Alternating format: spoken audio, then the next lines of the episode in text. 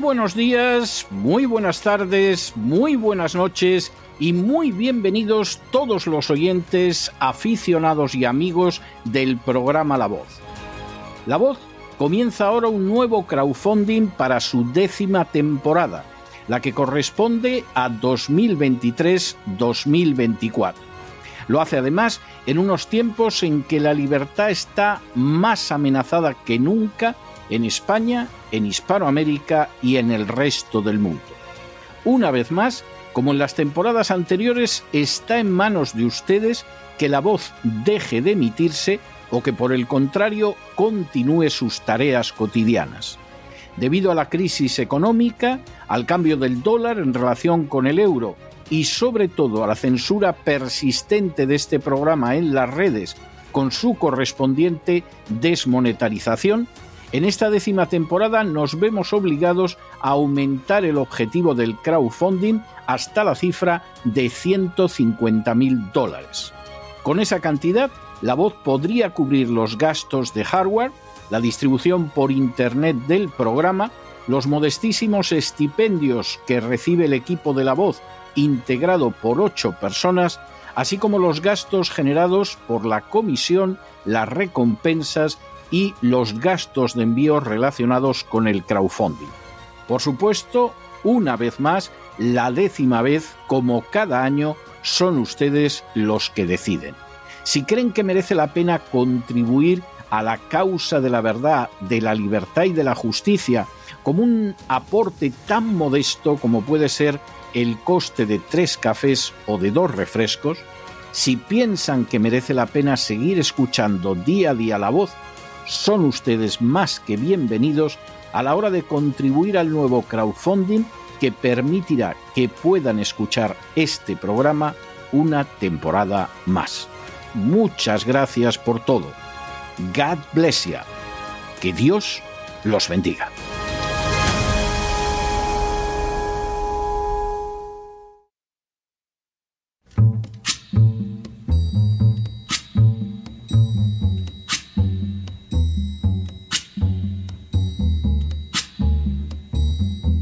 Voz con César Vidal, desde el exilio. When the night has come and the land is dark and the moon is the only light we'll see. No, I won't be afraid. Oh, I won't be afraid just as long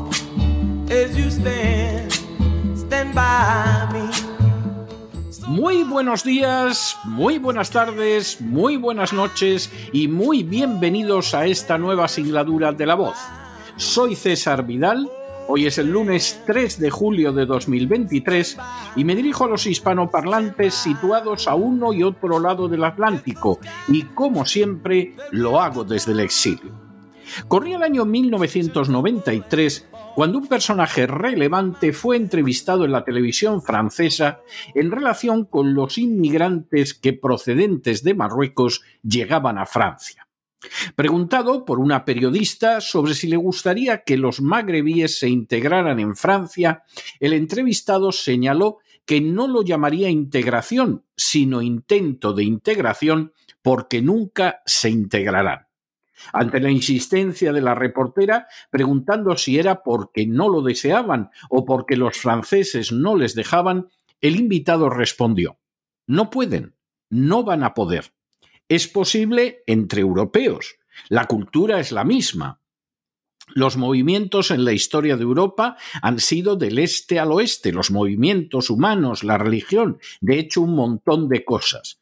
Pero se trata de otro continente, y lo único que van a conseguir ustedes es malos franceses. Serán malos franceses. Ante la afirmación de la periodista señalando que al hablar así estaba desanimando a los franceses a la hora de buscar integrar a los marroquíes, el personaje afirmó de manera rotunda. Les desanimo en relación con los míos, en relación con los marroquíes nunca serán 100% franceses. Se lo puedo asegurar. Las afirmaciones respecto a la imposibilidad de integrar a los magrebíes en una sociedad libre y democrática como la francesa, sobre el hecho de que siempre serían malos franceses, de que la integración fracasaría, fueron pronunciadas no por un racista, un fascista o un nazi. Se debieron nada más y nada menos que al propio rey de Marruecos, Hassan II, un hombre que sin duda conocía a su pueblo y que vaticinaba una realidad pavorosa. Los marroquíes nunca se integrarían en la sociedad francesa e incluso con el paso de las generaciones nunca serían franceses, sino a lo sumo malos franceses.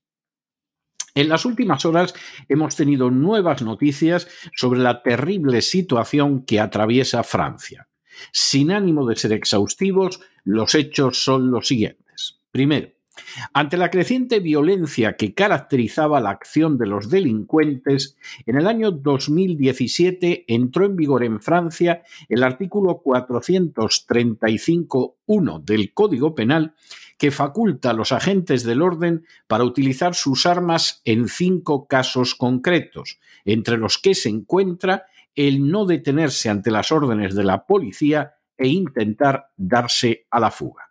Segundo, un caso de ese tipo fue el protagonizado el martes de la semana pasada por un joven llamado Nael que conducía un vehículo de elevado precio en Nanterre que se dio a la fuga cuando la policía le ordenó que se detuviera porque conducía de manera temeraria, que fue seguido por la policía hasta que se vio obligado a pararse, que fue combinado entonces por la policía una vez más para detenerse, que de nuevo intentó darse a la fuga y que se vio impedido de hacerlo por un agente que dentro de la más absoluta legalidad le disparó causándole la muerte.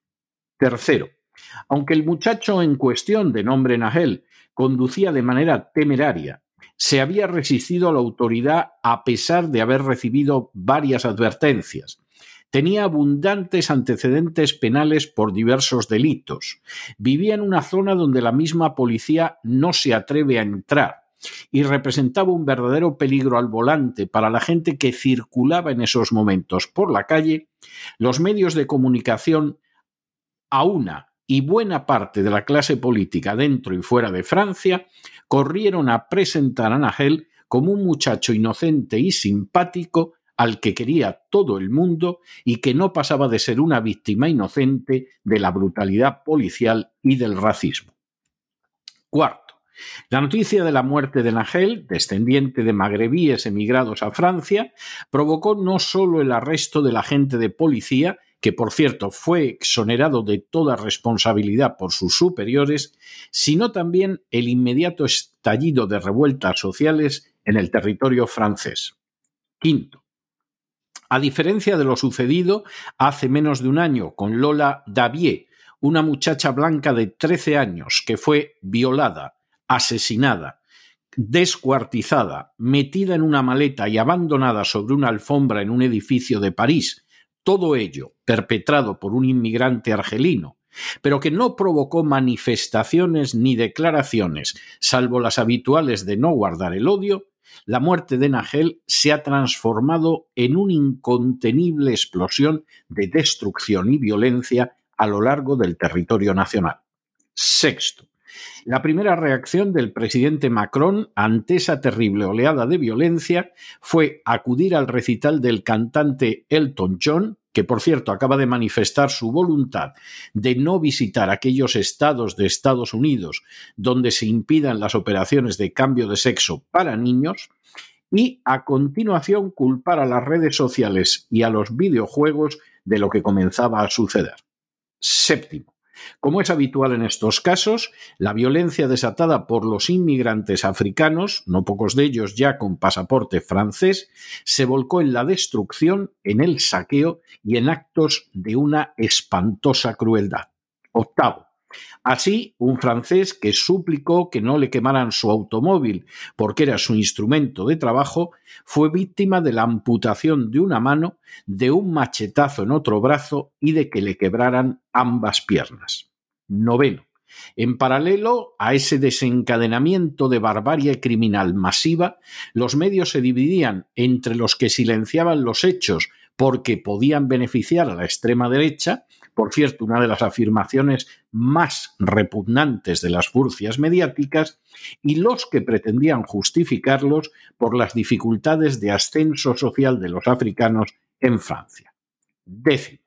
Partiendo de esas circunstancias, nos sorprende que en apenas unas horas los antifas se sumaran a los africanos en la destrucción de la que eran víctimas las poblaciones de Francia. Un décimo. A inicios del fin de semana, y según cifras del Ministerio del Interior, habían sido detenidas 719 personas, habían sido heridos 45 agentes del orden y habían sido presas de las llamas 577 vehículos. A todo lo anterior se habrían sumado multitud de ataques contra inmuebles, de tal manera que 74 edificios habían sido presa de las llamas y además habían tenido lugar otros 871 incendios en la vía pública. Duodécimo. Aunque la descripción dada por el gobierno de Macron resulta suficientemente inquietante, la realidad es mucho peor, ya que en los cuatro primeros días de disturbios se contabilizaron 2.380 detenidos, más de 3.000 autos quemados, miles de edificios públicos como comisarías, colegios y alcaldías atacados, y comercios destrozados y saqueados. De hecho, los bomberos han sido incapaces de apagar los miles de incendios que se dan cada noche en toda Francia. Décimo tercero.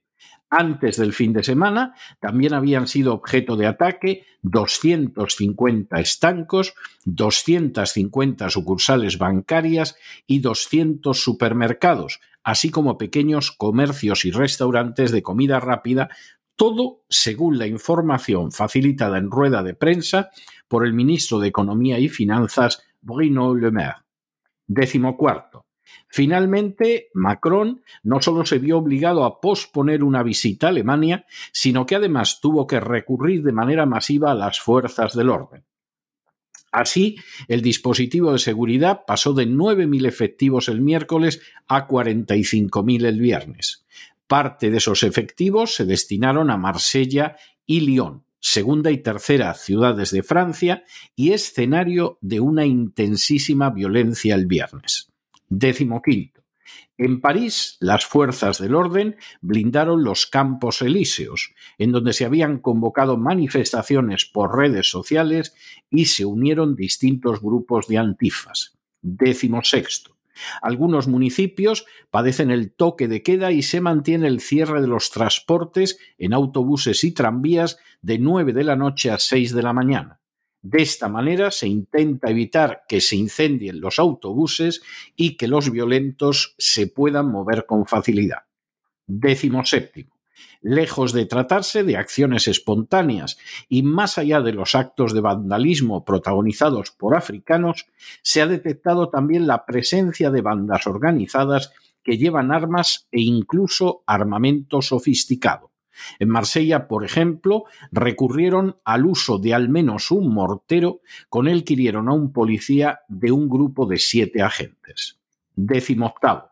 Varios equipos de fútbol, como el Olympique de Marsella y la selección francesa, han llamado a la calma y han rogado que cese la violencia.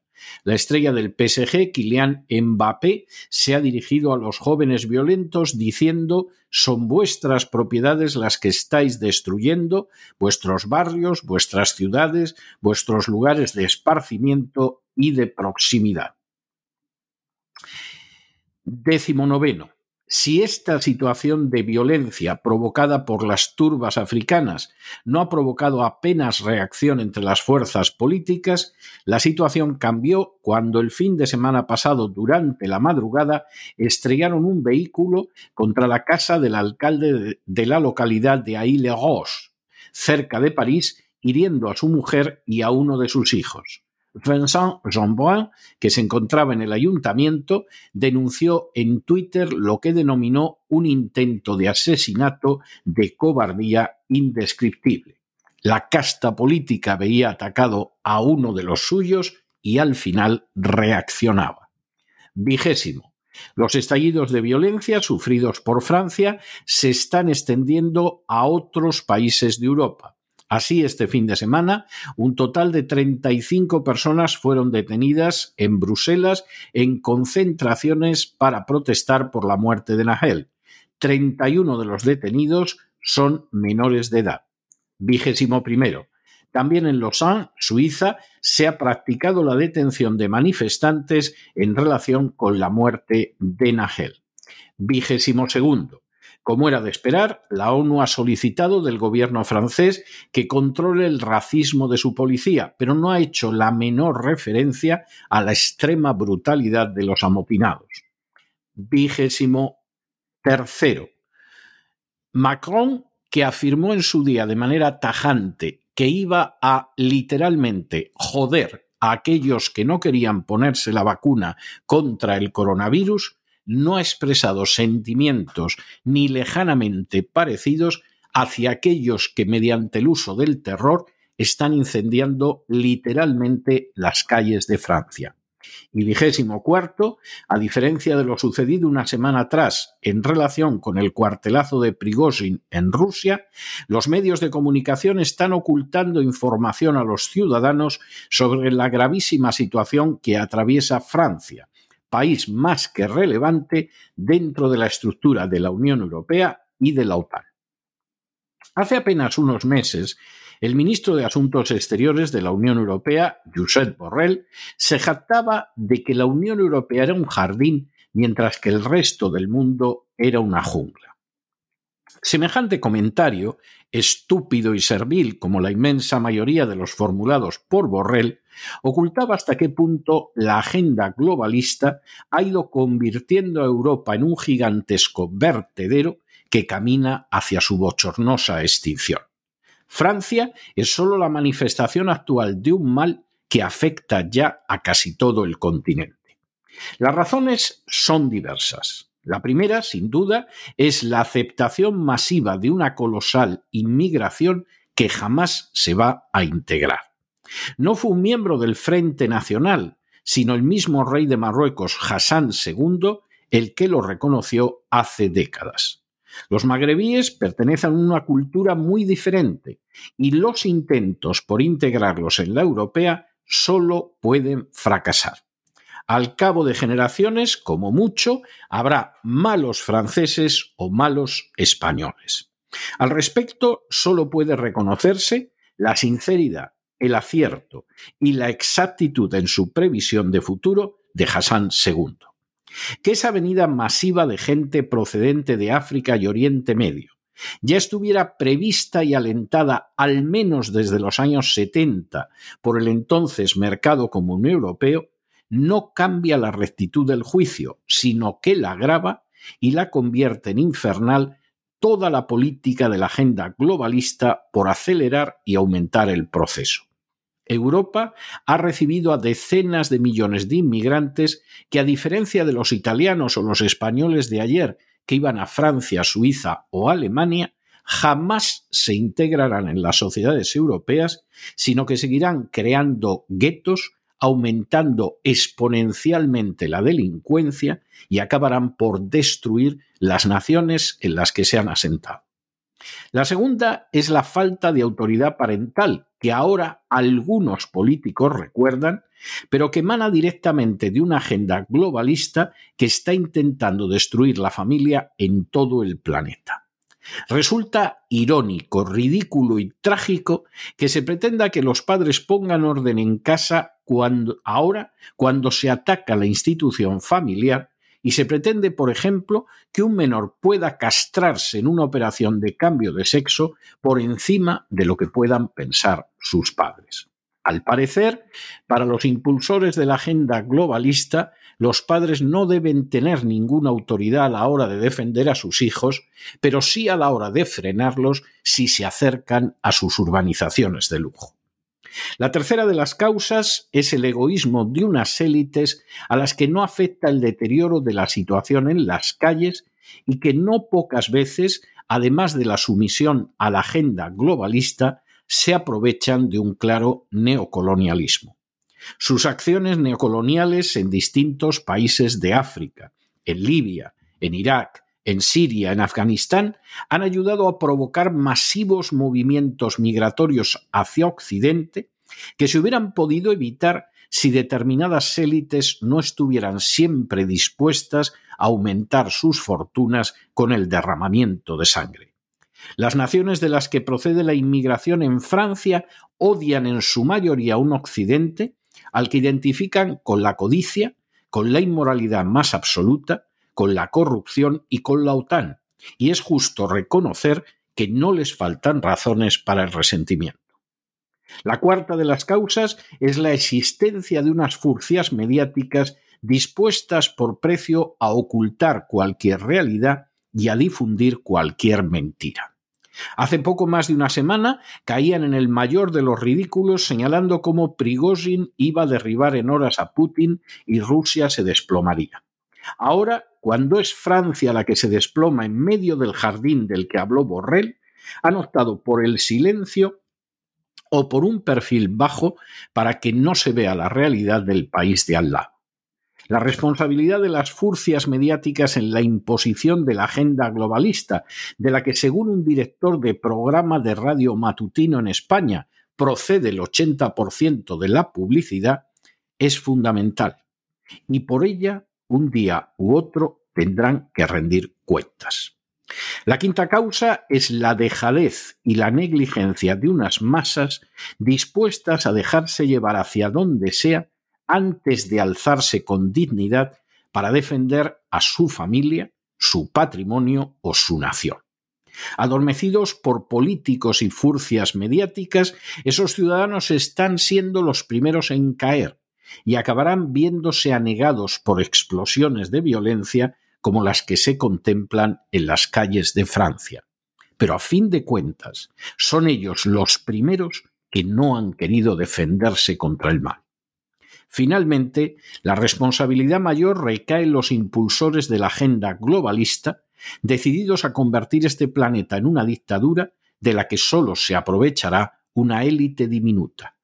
Son ellos los que están impulsando procesos migratorios que nunca serán asimilados, como señaló con acierto el propio rey de Marruecos. Son ellos los que están intentando aniquilar las culturas nacionales. Son ellos los que están impulsando la aniquilación de la familia a través de malignas aberraciones como la ideología de género. Son ellos los que están sometiendo a los gobiernos a la reducción de sus países a la condición de simples colonias o protectorados. Son ellos los que van a aprovechar cualquier eventualidad, incluidos los sangrientos desórdenes en Francia, para intentar acabar con las escasas libertades que quedan, incluidas las de disponer del propio dinero o las de circular por las redes sociales. Son ellos, a fin de cuentas, los que van empujando este mundo hacia el caos para poder sacar de él un nuevo orden dictatorial y totalitario. Si las castas políticas se les someten y si las furcias mediáticas se les venden, no cabe duda de que tienen razones para pensar que triunfarán. Sin embargo, basta mirar con ojos abiertos a Francia para darse cuenta de que esa es la sociedad que nos tiene preparada la agenda globalista, la que nos tiene preparada a menos que logremos frenarla antes. Pero no se dejen llevar por el desánimo o la frustración, y es que a pesar de que los poderosos muchas veces parecen gigantes, es solo porque se les contempla de rodillas, y ya va siendo hora de ponerse en pie. Mientras tanto, en el tiempo que han necesitado ustedes para escuchar este editorial, la deuda pública española ha aumentado en más de 7 millones de euros y una buena parte de esos 7 millones de euros va para financiar la vagancia y el parasitismo de gente como la que ahora mismo está prendiendo fuego a las calles de Francia. Muy buenos días, muy buenas tardes, muy buenas noches. Les ha hablado César Vidal desde el exilio. Que Dios los bendiga.